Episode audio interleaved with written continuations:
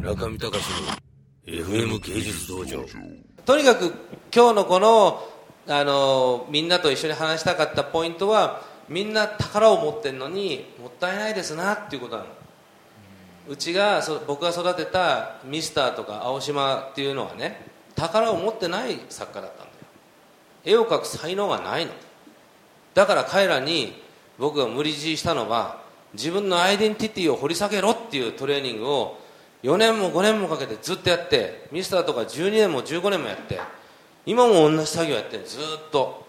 よくなんかあの映画とかで物を右から左に移動してそれが山が積み上がったらまた左から右に移動しろみたいなそういう作業をやらせやらせ続けてるんですよ。彼らは宝を持ってないんで。だけど君たち持ってるのになんでそれをトレーニングをしないんだろうって思うわけ。そこが僕の大きな、まあ、ポイントね。それと日本が僕が現代美術っていう職業を選んだ理由は現代美術が当時ね死に手だったんで。要するにもうビジネスとして完全に崩壊してたんで。だから僕選んだんですよ。と同じように日本が今死に手だろ？ここにビジネスチャンスっていうのはあるんだよ。ビジネスじゃなくてもチャンスはある。死んでんだから。誰がやったって目立つんだから。ね？だったら君たちチャンスもあるし、ね、宝持ってんだからなんで決起しないんですかっていうのは言いたいわけ。しかしでもね誰かがやってくれるのってことはこの世の中ないわけ。誰かがじゃなくて自分が入って手を挙げたら自分がやらなきゃいけないじゃん。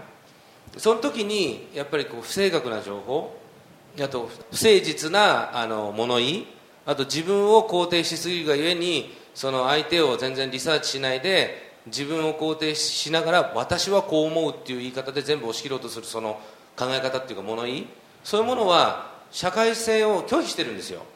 そういうことから勉強していったらどうなのかなっていうのもあるしそこからやると僕はもう切り離した日本画っていう世界はもしかしたら君たちにとってチャンスなんじゃないかなっていうのがあったわけ。何かありますか？もしも村上さんが日本画を、まあ、描き続けていて今そのチャンスだと思ったらどのような行動を取られますか？質問ばかりでなんか申し訳ないんですけどもしもその今のその制作スタイルではなくていや僕もうやってんじゃんこうやって。日本画のマーケットってでかいんだよまだ。食らおうとしてるんですよ僕。今やってない僕。日本語のマーケットは死んでないんだよまだ。マーケットはね。ジャンルは死んでんですよ。この前さあの京都のねハヤットリージェンシーっていうとこ行ったの。そしたらあのロビーで日本が売ってたんですよ。